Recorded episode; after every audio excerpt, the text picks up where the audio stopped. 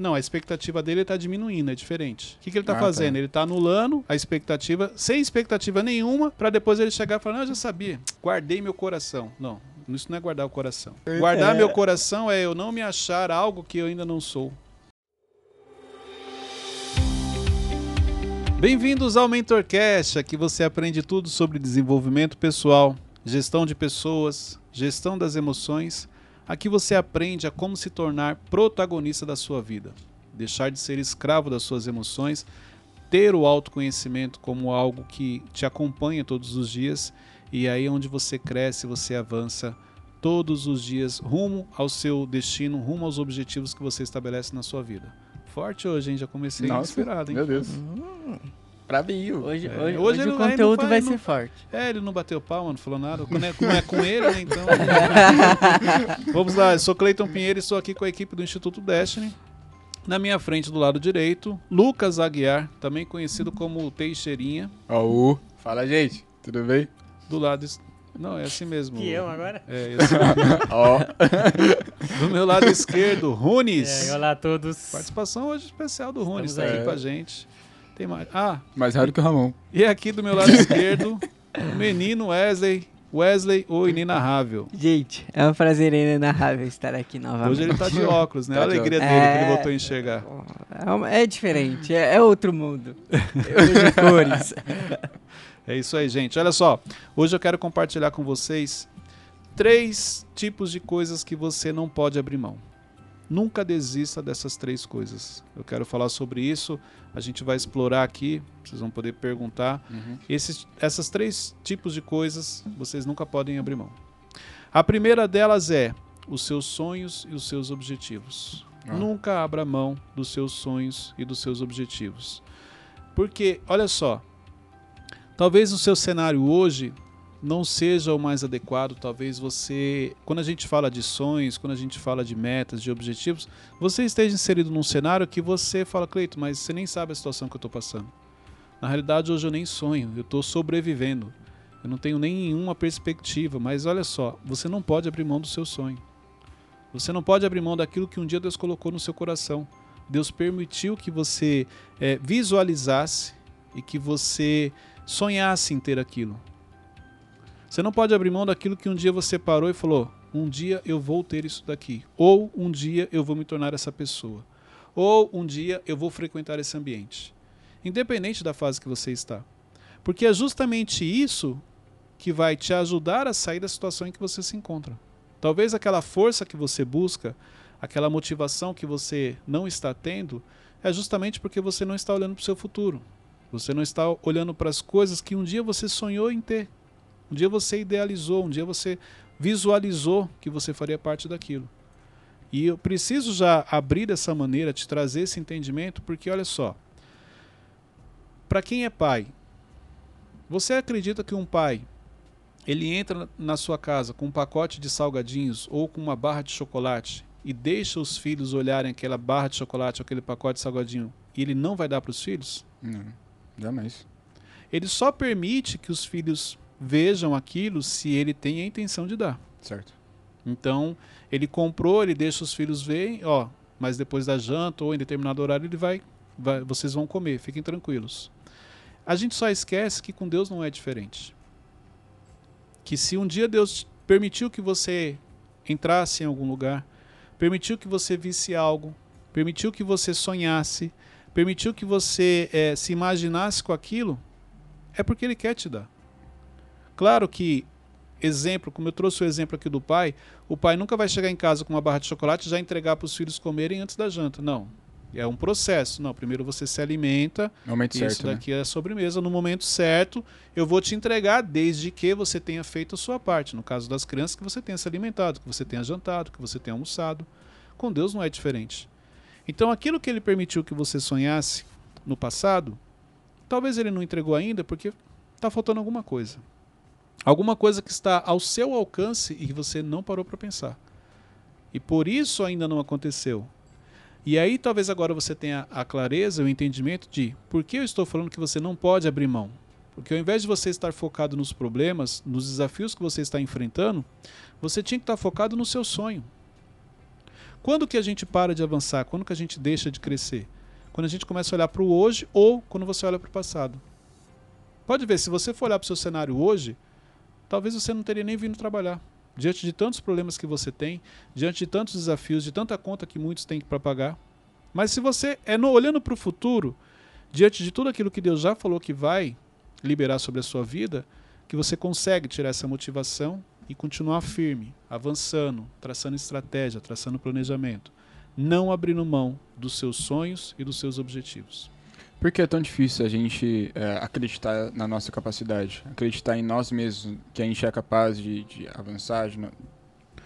Porque você olha muito para o seu presente ou para o seu passado. O problema é que você olha com o olhar errado.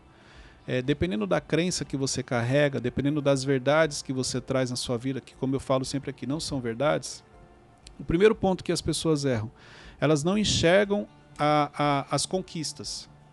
Igual você, você tem 35, né? 18 já.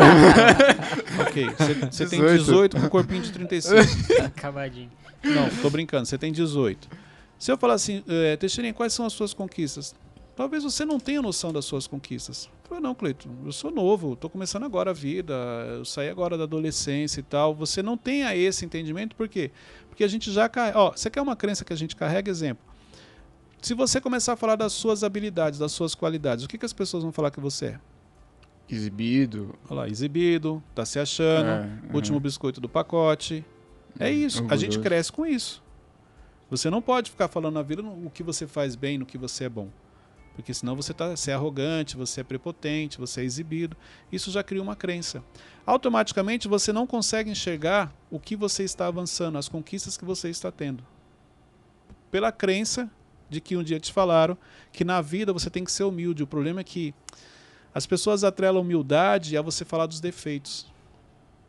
Não, são coisas diferentes. Primeiro que a maioria das pessoas que não tem o um entendimento do que realmente é humildade, elas, quando falam dos defeitos, elas falam apenas o que as pessoas querem ouvir e nem elas sabem o que estão falando. Não, imagina, quem sou eu? Eu tenho muita coisa para melhorar. Aí você acha que você falando isso, você está passando humildade. Humildade não é isso. Entendeu? Por, por quê? A crença que você carrega de não identificar as coisas boas e por isso que quando as pessoas olham, elas têm dificuldade. Por quê? É igual quando eu falei assim, ó, Teixeirinha, as suas conquistas, você sabe? Você sabe quais são. Mas se eu pedisse para você falar, você não ia conseguir. Caramba, não, Cleiton, tem um monte de gente ouvindo. É, uhum. Vai que. Não, o pessoal vai falar que eu estou me achando. Você não consegue, porque a crença ela te paralisa. Por isso a dificuldade em enxergar o potencial. Por isso que nesse meio tempo a pessoa desiste do sonho que ela tinha, daquilo que Deus colocou no coração. Entendeu? Cleito, como é que eu resolvo isso? Autoconhecimento. Desculpa, isso aqui eu faço bem, isso aqui eu não faço. Eu preciso melhorar. Mas eu não posso abrir mão de onde eu saí, de onde Deus me tirou, de onde, olha onde eu já estou. E ainda não é o final. Porque eu não cheguei nem na metade daquilo que ele vai derramar sobre a minha vida. É o ponto de vista, é a maneira como você enxerga. O mais difícil, se você pegar qualquer um de vocês três, o mais difícil é chegar até aqui. Exemplo, mais difícil talvez foi você chegar ao ter o acesso que vocês possuem hoje. Daqui para frente agora é muito mais fácil se você tiver o olhar certo. Se você fizer da maneira correta. Mas se você não entender que o mais difícil eu já fiz, peraí, se eu cheguei até aqui, ah, não. Se eu cheguei até aqui, irmão, muita coisa eu vou conseguir daqui para frente. Como assim o olhar certo? Você acha que foi difícil você chegar aqui? Foi. Você tem essa clareza? Sim. Então isso quer dizer que daqui para frente tudo é mais fácil. Mas você não olha assim. Olha que interessante. Eu perguntei se você acha mais difícil chegar até aqui. Sim. Você tem essa clareza? Tenho. E se eu falar do seu futuro, você não. Mas aí é um mas, desafio. E, e Exemplo, o que é mais difícil? Fazer parte da equipe do projeto que você está inserido hoje ou comprar um apartamento? Pensa a longo prazo, mano. É, é, isso. Já não precisa responder. Já respondeu. Não, Cleiton, é muito mais difícil comprar um apartamento. Claro que não. Olha o nível de conhecimento que você tem hoje. Olha a visão de futuro que você tem hoje. O mais difícil foi você chegar aqui. Exemplo, estar participando de um, de um podcast, ter o conhecimento em edição de vídeos que você tem, o conhecimento que você aprendeu com o Thiago ao longo desses anos caminhando ao lado dele. Você vai falar para mim que comprar um apartamento é difícil? Mas, é, e aquela aquele quesito de quanto maior o nível, maior a pressão e Não, aí, difícil então, é permanecer. Cleiton, é mais fácil comprar apartamento, mas eu tenho medo. Aí é outra coisa. Você entendeu? Pressão é diferente de dificuldade. É, não, é, é mais fácil comprar apartamento mesmo, porque o apartamento hoje eu já consigo planejar, já sei quanto eu posso pagar, onde eu posso comprar, mas eu tenho medo. Aí entra o autoconhecimento, você admitir que tem medo. Algum de vocês tem medo? Ninguém admite. Então se eu perguntasse para ele, ó, você vê que ele começou a já justificar. Não, mas e aquele negócio da pressão? Ele não falou assim de cara, Cleito, o mais difícil foi entrar aqui, mas eu não consigo ainda quebrar a barreira do medo. Eu ainda não acredito em mim como eu deveria. Então eu enxergo ele de um jeito, com todas as habilidades, as qualidades que eu sei que ele tem, mas ele não se enxerga. E uma coisa que ele não se atentou, que assim foi desde o começo. Quando eu olhei para ele, eu vi uma habilidade, eu vi algo que ele não enxergava e eu ins vou inserir ele dentro de um processo, assim como o Tiago faz todos os dias, não com, a, com ele, com todos. O Tiago, quando ele me viu, ele viu algo que eu não sabia. E aí ele começa a extrair isso de dentro de mim, ele começa a desenvolver e eu vou crescendo e avançando. Por quê? Porque ele viu habilidades que nem eu sabia que eu tinha. Hoje eu penso muito assim, hoje eu tô aqui, mas amanhã pode ser outra pessoa. Isso é medo? Com certeza. Segurança, né? Também. Medo, insegurança, só que aí que tá. Esse é o tipo de pensamento que te sabota. Onde você, na insegurança, olha só, somente começa a falar assim: olha, cuidado, hein? Daqui a pouco tem outro no seu lugar. Cuidado. Aí, sem você perceber, realmente, outro no seu lugar. Por quê? Porque o medo da insegurança fez com que a sua produtividade caísse, o medo da insegurança fez com que o nível de excelência seu diminuísse, o medo da excelência fez com que você não fizesse nenhum básico bem feito. Aí você vai falar assim, ó, sabia, sabia, eu sei, eu sinto as coisas, Deus fala comigo quando vai me tirar de um lugar. Não, não, não foi Deus que falou isso aí não. Primeiro porque para mim não faz sentido Deus te colocar num lugar e depois te tirar. Ah não, Wesley, eu errei. Não era para você ir não. Vamos, volta para cá. Não, Deus não faz isso. Deus te promove, é diferente. Se Deus tiver que tirar você de um lugar é porque ele te promoveu para algo maior e um lugar melhor. Agora colocar e tirar não. Então essa voz que você ouve, ó, cuidado que alguém vai tomar o seu lugar, você pode ter certeza que não é Deus que está falando com você. Agora, a questão é, qual é a voz que você escuta? Qual é a voz que você dá atenção? Aquela que fala para você continuar avançando, porque ele tem algo promissor no seu futuro, ou aquela que fala para você, ó, cuidado, garante o seu aí, porque senão daqui a pouco nem aí você vai estar. Qual das duas você tem ouvido? Porque essas, aí o que determina isso é a sua prática do dia a dia. Ô, A voz que você escuta influencia no seu dia a dia. Você como líder, quando uma pessoa, quando você vê que uma pessoa está desistindo do sonho, você tem alguma coisa para fazer por ela ou para ajudar no meu pessoa? caso, porque está dentro do meu propósito, eu vou confrontar igual eu fiz com ele aqui. Uhum. Eu vou fazer perguntas que vão despertar nela e mostrar, olha só, você está achando que o problema é outra coisa, mas o problema é você. O problema está na sua mentalidade, o problema está no quanto você acredita, o problema está em quanto você tem fé, ou você tem fé, ou você tem medo, ou você acredita em Deus ou você não acredita. Então eu vou fazer perguntas para trazer esse entendimento, perguntas relacionadas ao autoconhecimento. Eu poderia chegar e falar outras coisas, não. Dentro do meu propósito, eu vou fazer isso aqui. Mas eu nunca vou fingir que eu não ouvi. Dificilmente um dia uma pessoa vai, vai chegar para mim, mesmo que eu não conheça. Eu não tenho sonhos. Como assim você não tem sonho? Você nunca teve? Ah, já tive, mas hoje não. Então, peraí. A sua vida é tão difícil assim? Ou você que está enxergando da maneira errada? A sua vida é tão difícil assim? Ou a história que você está contando para você é boa, te deixa numa zona de conforto? Então, isso aqui é importante. É, como que eu consigo medir a minha importância para a empresa? Primeiro que assim, você precisa ter esse entendimento do quanto você contribui para o projeto. Claro que com um nível de equilíbrio para você também não se achar Uhum. E achar que ah, se me tirarem daqui o projeto para. Não. Ninguém é substituível. Isso, é- isso aqui é importante. Mas você precisa entender o valor. Cleito, como que eu faço isso? Espera aí. Você precisa medir. Se a gente está falando de resultados, tem que medir. Então, exemplo, a sua área, vídeos. Ok. Grau comparativo, nesse caso, para você medir o resultado. Eu tenho o Thiago com X milhões de seguidores. Eu vou pegar algumas referências com o mesmo número de seguidores eu vou começar a comparar o trabalho. Eu vou comparar crescimento, eu vou comparar visualização, eu vou comparar curtida, e aí você consegue ter um parâmetro se o seu trabalho realmente tem valor, se ele está agregando ou não. Quando eu cheguei no projeto, como que ele estava? Como que ele está hoje?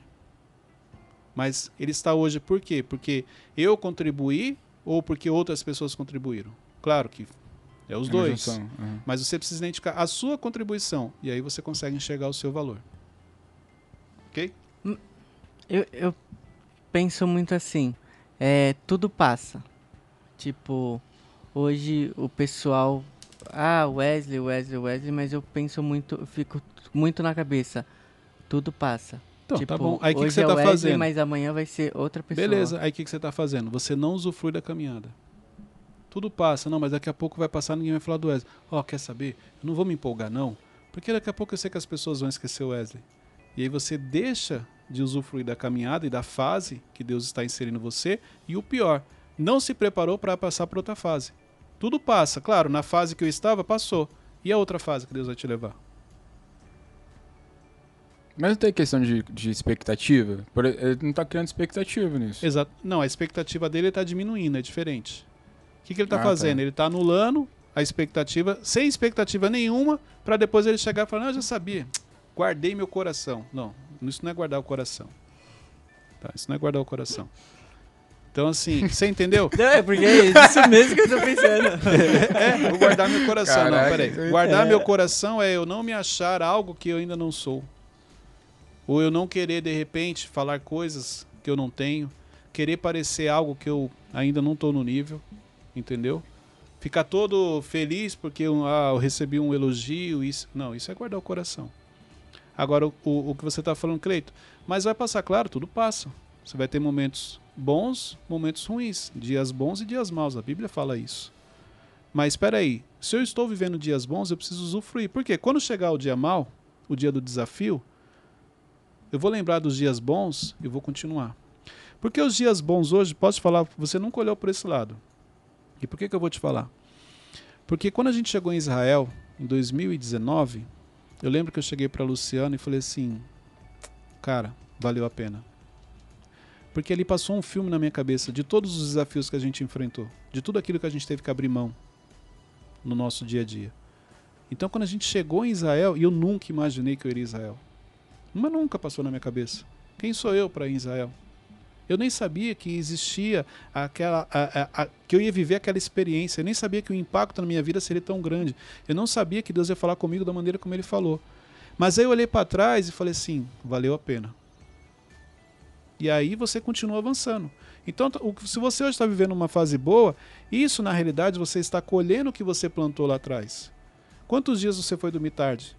Quantas vezes você abriu mão do final de semana de sair? Quantas coisas você deixou de fazer para viver o que você está vivendo hoje? Por isso que você não pode parar. Então hoje você paga um preço para viver coisas maiores amanhã. Um ciclo. Entendeu? Agora o que, que você está fazendo? O- a autossabotagem está fazendo com que você já. Não, peraí. Vamos parar aqui porque eu já sei que daqui a pouco ninguém mais está falando do Wesley. Não importa se daqui a pouco ninguém estiver falando do Cleiton. Mas e as pessoas que nós estamos abençoando neste período? Isso é importante. Se eu pensar assim, eu vou abrir mão, não, não vou nem me empolgar que daqui a pouco pode acabar o projeto, não tem problema. Mas enquanto ele está no ar, eu estou abençoando, eu estou fazendo a minha parte. Ninguém pode entrar na nossa vida e sair da mesma maneira. O futuro só pertence a Deus. Essa foi muito boa, foi muito boa. É... Teixeirinha até se perdeu. Ah, eu perdi aqui no, no pensamento. Então, é, o, que, o que eu consegui entender, basicamente, é que começar é muito mais difícil do que é, a gente alcançar Claro. outro nível? Tipo É isso? muito mais difícil o quê? Você dá o primeiro passo. Pode ver. Quantos projetos, quantas ideias você tem na cabeça que você não deu o primeiro passo ainda? Você. Você. Então, só que você não enxerga que tem muita coisa que você já deu o primeiro passo. O mais difícil é dar o primeiro passo. Depois que você dá o primeiro passo, igual eu, o mais difícil foi sair da primeira empresa que eu trabalhei 15 anos. Era muito tempo, eu não me via fora dela. Depois que eu saí, que eu entendi que tinha vida lá fora, quando foi para sair da segunda, que eu estava a cinco por uma direção que Deus me deu, assim como na primeira também, eu saí por permissão dele, na segunda eu saí por obediência. Mas foi mais fácil, porque eu já sei como funciona. Aí eu não tenho mais uma rotina, eu, não- eu deixo de ser uma pessoa metódica. Pelo contrário, a minha vida é dinâmica. O meu dia a dia ele é dinâmico. Com, a, com a agenda, cuidando do tempo, gerenciando meu tempo, mas é um dia dinâmico. Não estou mais aquela coisa que eu tinha antes. Não, tudo tem que ser como eu planejei. Uhum. Isso ah, vem através da experiência, da maturidade que você vai adquirindo. Entendeu? Então, isso é importante você entender. Muito bom. Cleiton, só antes de da gente... Desculpa. Não, não. Desculpa ter passado sem. Antes da gente ir pra segunda pergunta, qual que é o seu sonho? Meu sonho, você pode compartilhar, claro. o meu sonho, o meu sonho é um dia poder olhar para trás e perceber que nós criamos algo em que muita gente foi abençoada e muitas vidas foram transformadas. Esse é o meu sonho. Cleito, mas é o que vocês fazem no instituto? Isso. Então você está realizando o seu sonho, estou na construção dele. Na minha velhice, eu poder olhar para trás e olhar tudo aquilo que Deus fez através da nossa vida e eu perceber que eu consegui fazer a diferença na vida de outras pessoas. Eu consegui abençoar. Eu consegui que muitas pessoas conhecessem o caminho correto. Eu consegui que muitas pessoas conhecessem a palavra, conhecessem a Deus. Esse é o meu sonho. E não necessariamente tem que ser através da minha vida. Tipo assim, ah, você que tem que estar. não, não. Eu fazer parte de um projeto já é o meu sonho. Eu não preciso ser, estar no topo, vamos falar assim. Eu fazer parte de um projeto que abençoa, que transforma, que faz a diferença na vida de pessoas, esse é o meu sonho. Na velhice eu poder olhar e ficar tranquilo. Falar assim, valeu a pena. Comprei minha parte. Exatamente. O segundo ponto é: não abra mão da sua vida profissional. Cleito, como assim profissional? Por causa das suas contas. O que, que tira a sua paz hoje? O Teixeira. Não tá fácil da gente resolver. gente, ó. Caraca, eu não esperava. É só para você entender, é só para vocês entenderem que não tem nada planejado e para vocês entenderem que não é fácil trabalhar com essa no dia a dia. O que tira a paz, fora o Wesley a gente já descobriu que é o Teixeira, mas o que Tô tira a cumprindo paz, meu o propósito. que tira a paz da, o que tira a paz da vida das pessoas é a parte financeira. Pode ver. Quando o dinheiro, vamos dizer assim, está escasso, quando ele não está como você gostaria, você perde a paz. Na É um maioria- desafio. Na maioria dos casos é. Então eu vou facilitar agora outra pergunta. O que divide seu coração com Deus? Dinheiro. Aí, é isso. O dinheiro divide o nosso coração com Deus. Como assim? Pode ver na igreja. A hora que vai falar de oferta e dízimo toda hora, não, peraí, o que, que o pastor está falando? Uhum. Porque até então você estava recebendo, chorando, estava naquela unção, aquela coisa. A hora que o pastor foi entrar na, na questão financeira, Coração aí fecha. todo mundo já, opa, peraí, deixa eu prestar atenção no que ele está falando. Ah, não é Deus que está falando, não. Uhum. Não é não. Lá, já- Por quê? Porque é o que divide o nosso coração com Deus. Tanto que o dinheiro é um Deus que tem um nome, Mamon. Porque ele divide realmente. Então, a parte profissional ela tem uma ligação direta com a, com, a, com a questão financeira. Por isso que você não pode abrir mão da sua vida financeira. Cleiton, mas eu quero cumprir meu propósito. Ok, cumpra o seu propósito, mas esteja trabalhando. Se você conseguir trabalhar e cumprir o seu propósito, como eu, exemplo eu como eu faço hoje, glória a Deus por isso. Mas para chegar aqui, eu fiquei quase três anos. Até o momento em que Deus falou, ó, pode sair, pode fazer. Por quê? Porque eu entendi que as contas precisam ser pagas. Então eu não deixei de investir na minha vida financeira, eu não deixei de trabalhar. Pelo contrário, quando eu descobri, eu me dediquei mais ainda. Porque eu queria que chegasse o tempo de eu poder realmente sair para cumprir o meu propósito. E aí sim, aquilo tem uma ligação com, a, com, a, com o meu profissional, com a vida financeira. O quanto você investe profissionalmente em você? Hoje, quando você olha para o seu trabalho, você tem a mesma alegria do seu primeiro dia de trabalho? Lembra do primeiro dia de trabalho? Lembra quando você chegou? A alegria, você contou para todo mundo. Você mandou mensagem. Você chegou em casa pulando, sim ou não? Falou, Caramba, realizei um sonho. Eu sonhava em entrar naquela empresa. Uhum. Teve gente que dormiu com o uniforme da empresa. é verdade. E hoje, como é que você está olhando? Porque, deixa eu te contar algo, não mudou muita coisa na sua empresa. Os problemas que você enxerga hoje eram os mesmos de quando você entrou. O que mudou foi a sua visão. Você não tem mais o olhar que você tinha antes, porque você está abrindo mão da sua vida profissional. E não percebeu que isso está afetando diretamente a sua vida, o seu futuro. Porque se você não tivesse perdido aquela motivação, uma das coisas que tinha acontecido, você já tinha sido promovido na sua empresa, no seu trabalho. Agora a sua produtividade caiu, o seu olhar é diferente e na sua cabeça você tem razão em pensar desse jeito. E não percebe que o único prejudicado é você. Deixa eu te contar um segredo para você que está nos ouvindo. Se você sair dessa empresa, a empresa vai continuar. Amanhã tem outro no seu lugar. Por isso que você precisa dar o seu melhor. Não é pela empresa, é por você. Para que você cada dia possa crescer, para que você seja promovido, para que você tenha um aumento financeiro, para que você possa ajudar outras pessoas. É assim que funciona. E as pessoas abrem mão da vida financeira, da vida profissional muito fácil. Propósito você vai cumprir, mas você não pode esquecer que você tem uma vida profissional também que você precisa cuidar. Isso é importante. Minha vida profissional pode ser é, o meu propósito? Pode. Você pode chegar num nível em que aquilo que você faz tem a ver com uma ligação muito forte com o seu propósito, igual o que eu faço hoje. Mas para chegar até aqui é um processo. Não é um processo só do Cleiton, um processo onde Deus olha e fala: peraí, você ainda não está preparado para viver isso. Então você precisa se dedicar, você precisa treinar, você precisa aprender, você precisa estudar, você precisa avançar, aumentar o seu conhecimento, adquirir conhecimento, colocar em prática, tudo isso. Até chegar o momento que Deus falou: agora sim. Muitas pessoas conseguem cumprir o propósito dentro da área profissional. Nem todas. Mas o que você nunca pode fazer é abrir mão da sua vida profissional. Até porque ela faz diferença também. Com certeza. Na, na, na sua vida Com certeza. ministerial, de propósito. Né? Exatamente. As pessoas confundem. Não, eu quero cumprir o propósito, eu quero fazer isso, eu quero abençoar. Peraí, o que está te impedindo de, impedindo de abençoar uma pessoa? Não, é meu trabalho. Não, não é o seu trabalho. No domingo você está fazendo o quê? Por que, que você não está fazendo algo diferente no seu tempo de folga? Não, eu não consigo ajudar mais porque eu trabalho. Não, não tem nada a ver uma coisa com a outra.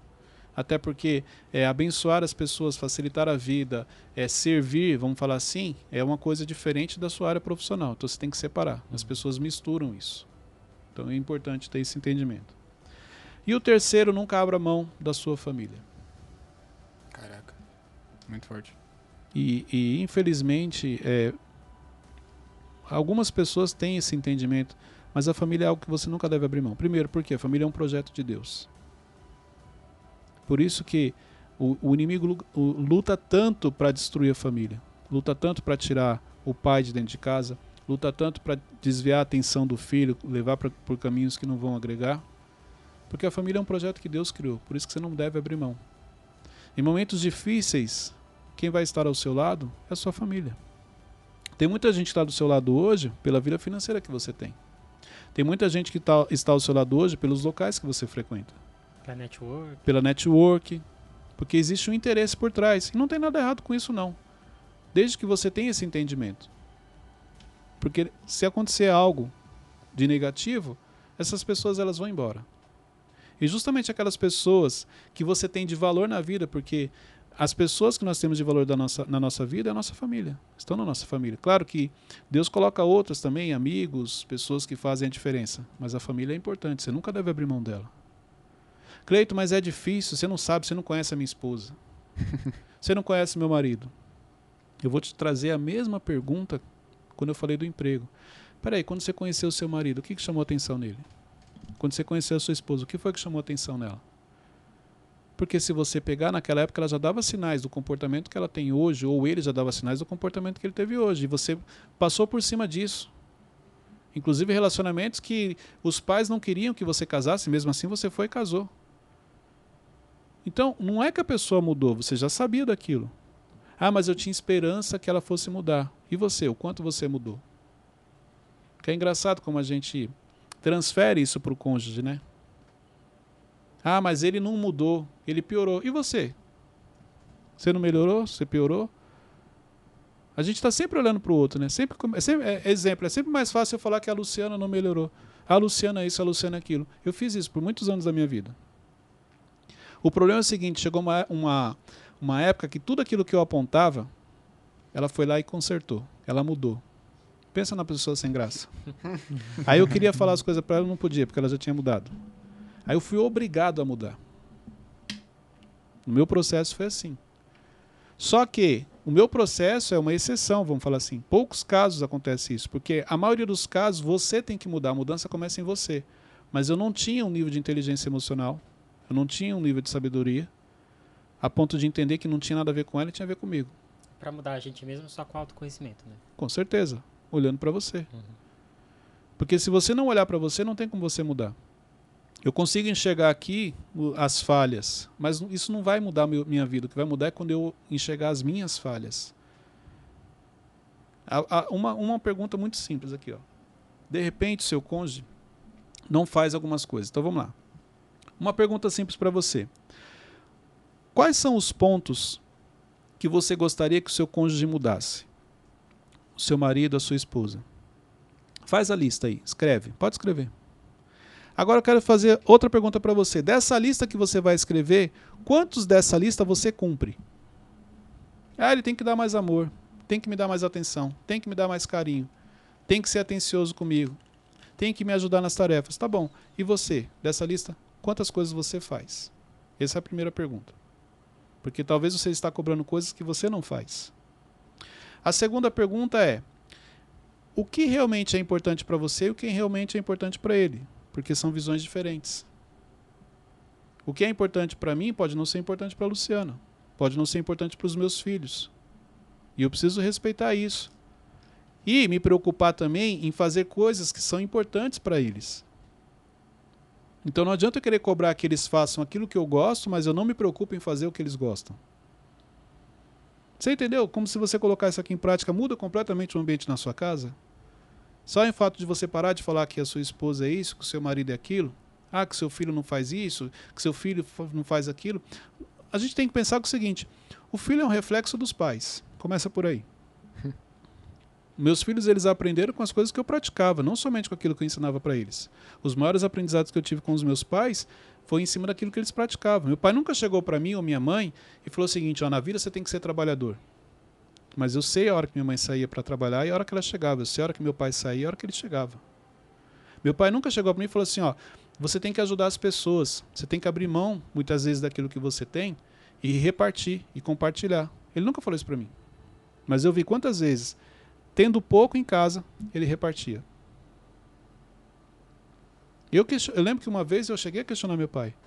Não, mas você vai ajudar fulano e mas essa pessoa estava falando mal da gente, que eu vi aquele dia você falando que ela falou mal da gente. Aí meu pai falou: "Não, mas uma coisa não tem nada a ver com a outra". Nossa. Caramba. No princípio. Nunca perca, isso. exatamente. Nunca perca a oportunidade de ajudar alguém. Sempre, e aí eu lembro que esse dia meu pai falou assim, ó: Sempre que você puder, ajude. Você nunca perde com isso. Na época eu não entendi muito. Porque, como eu era criança, tipo assim, não, mano, não faz sentido. E hoje eu vejo o princípio que ele me ensinou. Quando eu me converti, tanto eu quanto a Luciana, os meninos, a nossa vida não mudou muito. E aí eu percebi que meus pais, apesar de não estarem na igreja, mas terem uma fé em Deus muito grande, eles sempre foram muito tementes a Deus. Na época é, é, é, éramos católicos, vamos falar assim, mas ele me ensinou os princípios. Ele me ensinou muita coisa que estava na palavra.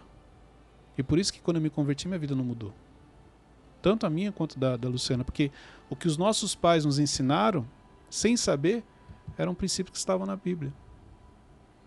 Mas como que eles ensinaram? Praticando. Por isso que você tem que se preocupar. Então, abrir mão da sua família não é você ficar todo dia ali conversando, olha isso aquilo, não. É olhando para o seu comportamento, praticando princípios, oração, momentos de comunhão. O quanto realmente você convida Jesus para fazer parte da sua família, para fazer parte dos ambientes. Isso aqui vai te ajudar a mudar o cenário da sua família. A gente, a gente pode dizer que isso é uma escalada, Cleiton? Por exemplo, a família. Você tendo uma base familiar estruturada. O nosso primeiro ministério é a nossa família, Uhum. nunca esqueça disso. Por isso que ele é o mais difícil. É por isso que Satanás ataca tanto essa, Sim. essa Você pode ver, se você estiver bem em casa, irmão, qualquer outra área da sua vida ela avança. Se você sai de casa feliz, se você está bem, se a família está unida, tá unida, você avança. É, vo- você sai de casa feliz, trabalha feliz e volta feliz, né? Volta Então, feliz. Agora, olha só. Eu já tive isso. Às vezes você não está bem em casa. As coisas não estão como você gostaria. Mas no trabalho está super bem. Aí o que, que você faz? Você se dedica ao trabalho e abre mão de todas as outras. Uhum. É interessante isso porque qualquer área fora a família que você esteja bem, você vai se dedicar a ela e vai abrir mão das outras. Uhum. Agora, quando você está bem em casa, você não abre mão de nenhuma das outras. Porque todas as outras caminham bem. Uma engrenagem, uma vai É, é uma engrenagem, começando pela família. Vou explicar isso aqui porque isso aqui é forte. Uhum. Se você está bem no seu trabalho, você cada dia mais você se dedica ao seu trabalho. O problema é que quanto mais você se dedica ao seu trabalho, mais você abre mão da sua família e das outras áreas da sua vida, espiritual, saúde, financeira. Agora, quando você está bem na sua família, todas as outras caminham bem. Então você não precisa se dedicar. É uma, é porque como ela é a base, é o primeiro ministério. Se as coisas estão bem, todas as outras coisas fluem bem. Diferente de todas as outras áreas da sua vida, que podem estar bem, mas ela não traz esse equilíbrio na sua vida. É, você está falando muito, muito sobre, sobre essa questão e eu já vi também muitas pessoas, elas têm a dificuldade de, de lidar com esposos, de lidar com, com os filhos dentro de casa. Uh, qual, o que se pode passar para elas, para elas me melhorar esse relacionamento com, com os Pais e filhos, vamos lá, que é o que você está uhum. falando. Primeiro, entender que são gerações diferentes. Eu não posso querer que meus filhos pensem igual a mim, eles são de outra geração. Esse é o desafio. Então o pai fala com o filho: ah, meu filho não obedece, meu filho não entende. Por quê? Porque seu filho é de outra geração, é outra mentalidade. Então, quando você entende isso, é a mesma coisa. Pede para um pai e fala: você tem que entender o que seu filho está falando. Imagina, não faz sentido, não fala nada com nada, tudo na gíria, e não sei o que, isso e aquilo. É isso, não, mas peraí, mas e na sua época, você também não falava assim? Ah, não, mas na época não era assim, era outro tipo de gíria. Então, mas existia. E pode ver que seu pai não entendia. Eu lembro que na, na minha adolescência, na escola, o, o linguajar que nós utilizávamos, vamos falar as gírias que nós utilizávamos, eu não podia falar com meu pai, porque ele ia brigar comigo, ele não ia entender. e aí hoje eu olho para meus filhos, se repete, porque é uma outra geração. Meu filho às vezes chega, fala um negócio, aí fica aí, Luciano, tá, vamos lá, traduz. Pode ir, pá. é isso. Traduz. Aí ele, mano, aí ele vem, ele vem assim, ele, mano, vocês não entendem nada. Não, a gente não entende. Vamos lá, traduz, porque eu, eu quero fazer parte. Eu não quero ser igual, eu não vou ser igual, porque eu sou de uma outra geração. Mas eu preciso me conectar com ele. E eu também não vou ficar chamando a atenção dele. Meu, fala direito, que negócio de pó de pá aí. fala, não vou fazer isso. Porque eu tenho que respeitar. Ah, respeitar o, respeitar o filho, sim. Se eu quero que meu filho me respeite, a primeira coisa que eu tenho que fazer, eu preciso respeitar ele. No princípio. Agora, peraí eu não, não respeito e quero que ele me respeite. Não existe isso. Em algum momento, ele pode até não falar na sua frente, mas em algum momento não vai existir esse respeito. Então a primeira coisa é compreensão. Claro. Existe mais coisa? Ó, o, o Vinícius, quando ele casou, meu filho mais velho, ele falou, ele me trouxe um aprendizado que eu sempre compartilho. Um dia antes dele casar, a gente estava sentado na sala conversando e ele falou assim para mim: "O problema, pai, é que tudo aquilo que está fora do padrão de vocês, vocês acham que está errado. Uou. Na hora que ele falou isso assim, sabe, com você engole seco, eu baixei a cabeça, levantei, olhei para ele e falei assim: Você está certo, filho. Não tem mais nada para falar. Porque era isso que muitas vezes eu estava fazendo. Porque era o casamento dele e eu queria dar pitaco. A Luciana queria dar pitaco. E aí tudo aquilo que era fora daquilo que a gente entendeu que é de casamento, porque ele casou na pandemia, a gente, não, mas como que pode? Absurdo, não sei o quê. Não, não, fora do nosso padrão. A gente acha que está errado. Então é você entender isso. Você tem o seu padrão, mas os seus pais têm outro. Seus pais têm outro. E assim vai. A sua esposa, quando você casar, ela tem um outro padrão. Não quer dizer que o dela é o certo ou errado, o seu é o certo ou errado. É só alinhar. E a gente não tem isso. A gente tem as nossas verdades, carrega essas verdades com a gente e acha que o mundo tem que ser assim. Eu tenho as minhas verdades, ele tem as dele. Não quer dizer que as minhas realmente são ou não são. É um ponto de vista diferente. Quando eu entendo que as verdades dele são diferentes da minha e eu respeito isso, é mais fácil da gente entrar num, num acordo. Agora, enquanto eu achar que tem que ser do meu jeito, não existe acordo. É por isso que a família é tão importante para ter base para as outras coisas da vida? Por isso que a família é tão difícil. É, é tão desafiador. Aqui, ó, eu posso falar com você, você fica tranquilo comigo. Chega na sua casa, sua mãe fala com você, dependendo do jeito que ela fala, você já fica nervoso, acabou com o seu dia. Uhum. Pode ver, o relacionamento, você vai de 0 a 100 nas emoções muito rápido. Ele pode falar uma coisa aqui para mim que eu vou, Wesley, deixa eu te explicar. Ó, é assim, assim, assim. A Luciana falou a mesma coisa. Não, você não entende, não é assim. Uhum. Ah, porque mexe com as emoções. Uhum. Por isso que é tão desafiador. Mas se você é bem sucedido dentro da sua casa, qualquer outra área você é bem sucedido. Cleiton, quero fazer uma pergunta, que eu estava muito ansioso para essa pergunta. Hum. É, quais conselhos? Não é pra rir, hein, gente? Pelo amor de Deus. De novo. Hum. de novo, é sempre essas perguntas. Quais conselhos você me dá pro garoto de 18 anos? Ué, tá incomodado? Não, é, é sempre essas perguntas. Engraçado. é sempre. Quando ele faz isso com você, você acha ruim. Não, não, é que Aí o que, que você faz? Você vai lá e faz isso. Eu tô. É, é verdade. Bate nele, Cleiton. Pessoal, não, vamos. Acompanhe os Ah. últimos episódios. Bate nele. Acompanhe os últimos episódios, você vê quanto o Wesley vem cutucando o Teixeirinha aqui. Mas vamos lá, Teixeirinha. Sorte que eu tenho sabedoria, vou Vai. ficar quieto. Ó, brincadeira. Ó, é, quais conselhos você pode dar pra mim, um jovem menino garoto que sonha em ter uma família, pra escolher a pessoa certa, Eu vou falar por mim. certo? Eu sempre quis uma família. Porque eu cresci em uma família e o conceito de família era muito claro. Uhum. Então era engraçado se chegasse na minha adolescência e você falasse assim: qual é o seu sonho? Eu ia falar: eu quero casar e ter dois filhos. Esse era o meu sonho. Tipo assim, qual é o adolescente que quer casar e ter dois filhos? Mas é sério, esse era o meu sonho. Então, por quê? Porque era o padrão, meu filtro mental. Então eu olhava para minha família e falava: cara, é isso, eu quero ter isso. Conceito de felicidade, para mim era isso. E é isso, né? Então, assim, era a família. Então, qual- quais os conselhos? Define já, começa a pensar. O que você quer na sua família? Desculpa, tá? Tá tudo bem aí? Tá registrado, tá? Porque a O pergunta maluco não tomou é um sua, choque aqui. porque a pergunta não foi sua, você fica atrapalhando. a pergunta. Então é isso. Quais são? é, é, define o conceito de família. Define como você quer a sua esposa. O que você entende que é uma, esp- uma esposa ideal, lembrando que não é o que você colocar na sua cabeça, tá? E vai acontecer. Mas você precisa ter um parâmetro. Se você não sabe o que você quer, o que, que eu não quero? Então isso vai te ajudar nesse caminho. Peraí, para eu ter uma família, olha só. Cleito, a família que eu quero é assim, ó. É desse, nesse formato, eu escrevi. Tá bom. Eu quero a esposa assim, meu filho vai ser assim, você desenhou bonitinho. Mas o mais importante é o seguinte: qual é a sua responsabilidade dentro dessa família e o quanto você vai contribuir para que ela aconteça dessa maneira? Porque nessa construção não adianta você querer falar, ah, minha esposa tem que ser assim, meus filhos têm que agir assim. Não, peraí. Para que minha, minha esposa seja assim, o que, que eu preciso fazer? Para que meus filhos ajam assim, o que, que eu preciso fazer?